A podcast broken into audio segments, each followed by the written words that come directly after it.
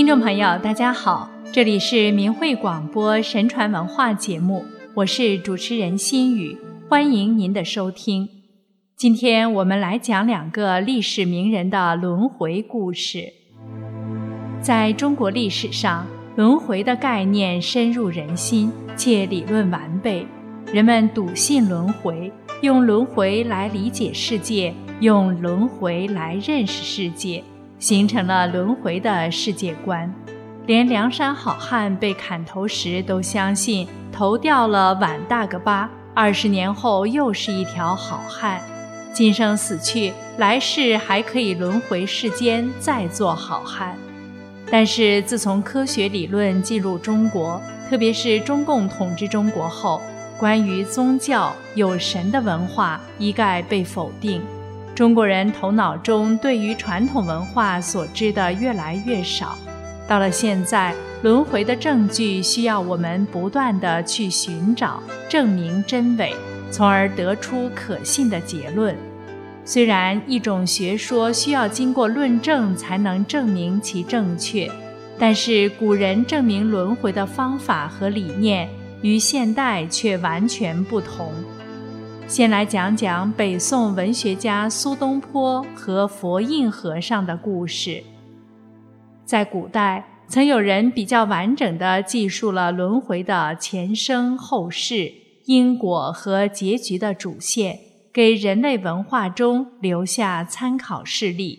其中，佛印和尚与苏东坡的故事就是其中之一。苏轼。字子瞻，号东坡居士。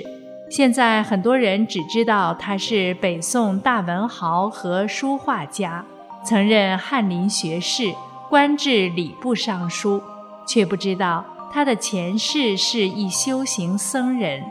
其实他自己已经多次在诗文中提到自己的前世，例如他在《南华寺》中写道：“我本修行人。”三世积精炼，中间一念失，受词百年浅。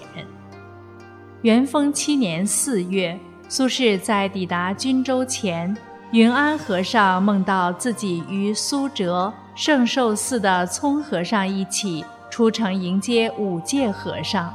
醒来后感到很奇怪，于是将此梦告诉了苏辙。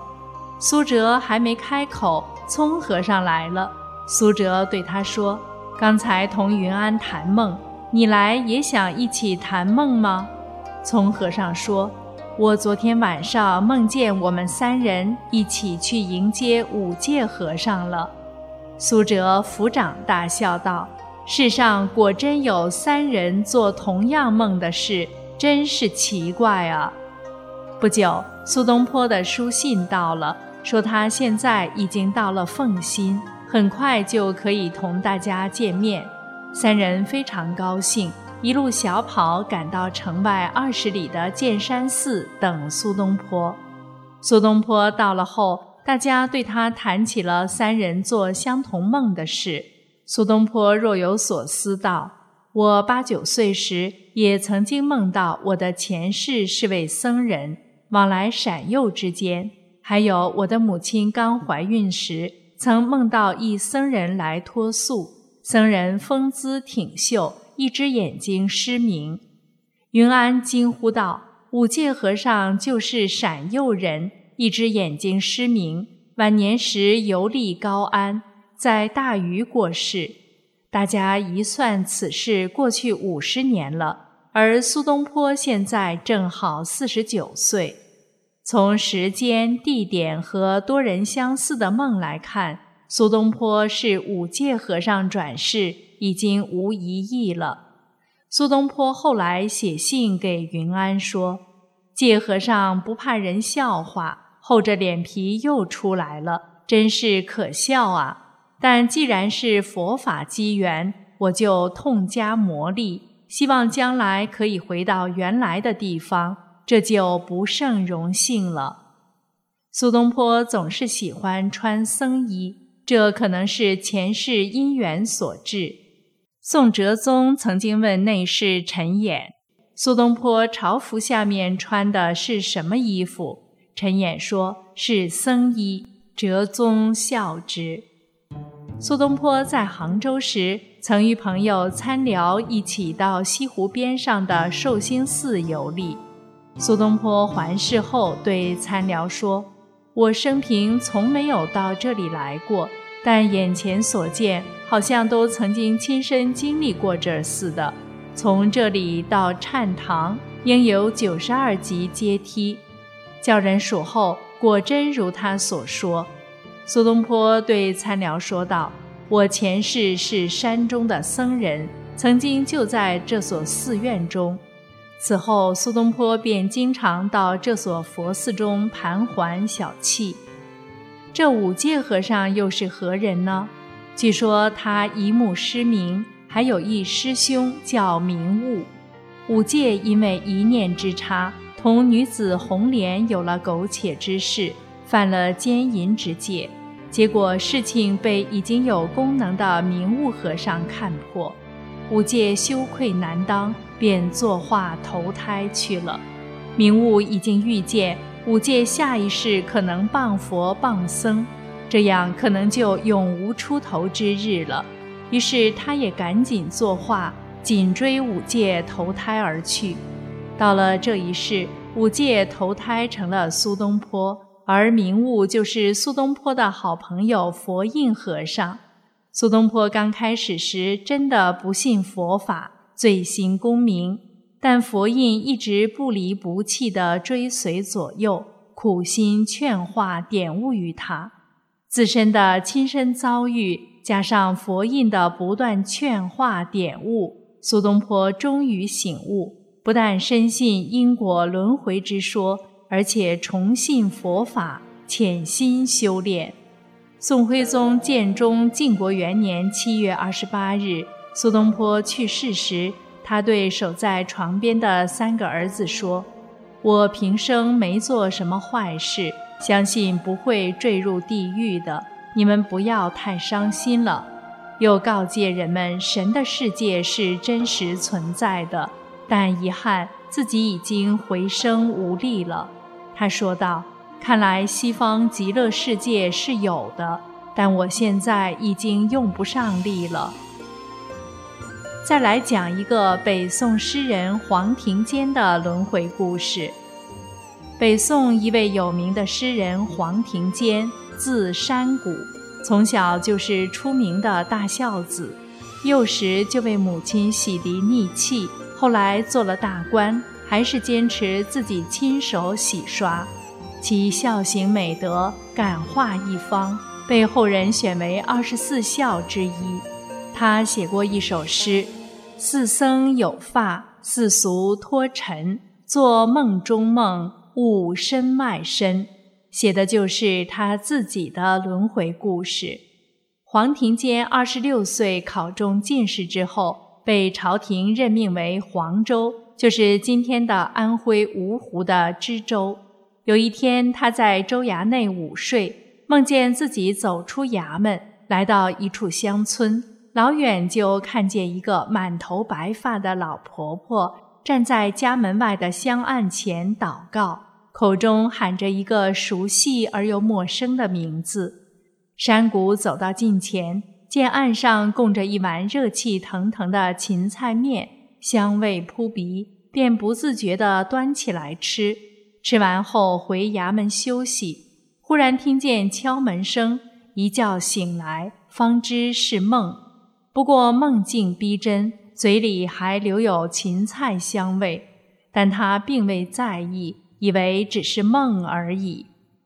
次日午睡，再梦如昨，菜香悠悠，梦境如亲历。黄庭坚感到不可思议，于是起身步出州衙，循着梦中道路行去，欲探个究竟。行至一村落，景物依稀，仿佛回到故乡一般。他径直走到一户人家，叩门而入，正是梦中所见的老婆婆，便上前施礼，问老婆婆何故在门外喊人吃面。老人答道。昨天是我女儿的忌日，因为她生前喜欢吃芹菜面，所以我在门外喊她回来吃面。我每年都是这样做。黄山谷感到惊奇，问道：“你女儿死去多久了？”老婆婆答：“已经二十六年了。”山谷突然想到，自己今年正是二十六岁，昨天恰是自己的生日，于是再问他女儿在世的情形，家中境况如何。老婆婆说：“我只有一个女儿，她生前喜欢读书，信佛，吃素，很是孝顺，但不肯嫁人，并发愿说求来世转男身，做文学家。”到二十六岁那年，女儿生病去世，死的时候，她说还要回来看我的。山谷大惊，忙问她的闺房在哪里，我可以看看吗？老婆婆手指着一间旧房说：“就是这一间，你自己进去看吧。”山谷走进房里，环顾四周，卧床桌椅倍感亲切。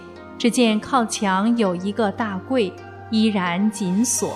山谷问老婆婆：“那里面是什么？”全是我女儿生前看过的书。老婆婆边擦泪边回答：“我可以打开看看吗？”老人家说：“锁是不知女儿放哪里去了，我一直无法打开。”山谷心中琢磨了一下，忽然记起锁匙的位置。便告诉老婆婆，径直找出锁匙，打开书柜，发现里面有许多书稿。细阅之下，山谷如坠云雾。原来他每次应试的文章，竟然全在这里，而且一字不差。山谷沉思良久，恍然大悟，知道自己前生曾是女儿身，此地是他前生的老家。老婆婆便是他前生之母，如今这个家只剩老母一人，于是山谷跪拜在地，匍匐老人脚前，含泪称娘亲，说自己就是他的女儿转世，母女隔世相认，自然悲喜交集。黄山谷回州衙后，迅速带人来迎接老母同往，奉母至孝。如同亲娘，终身奉养。有趣的是，苏东坡与黄庭坚是同时代的名士。大约元佑初年，苏东坡曾与黄庭坚一起去拜见一老者。老者一见面就说：“苏东坡的前世是五戒和尚，而黄庭坚的前世是一女子。”苏东坡当时已知自己的身世。点头不语，而黄庭坚却根本不信。后来的经历让他不得不信。古人并非我们想象的愚昧，凡事也要有证据才能确认。所以黄庭坚就按照记忆找到了那位女子的家，找到了前世的母亲，才完整解释了自己的经历。如今，有的相信超自然现象的科学家证明轮回，也是用这个方法去实地考察，将往生人的记忆作为线索，能够记忆并完整描述前世事迹的，才算是完整的轮回实例，从而得出轮回是真实存在的结论。听众朋友。今天的节目是否让您对轮回转世的话题产生了兴趣呢？在今天互联网如此普及的时代，不妨您自己去查询一番，也许对这个话题的真实性可以得出您自己的结论，没准儿还有可能发现自己的前世姻缘呢。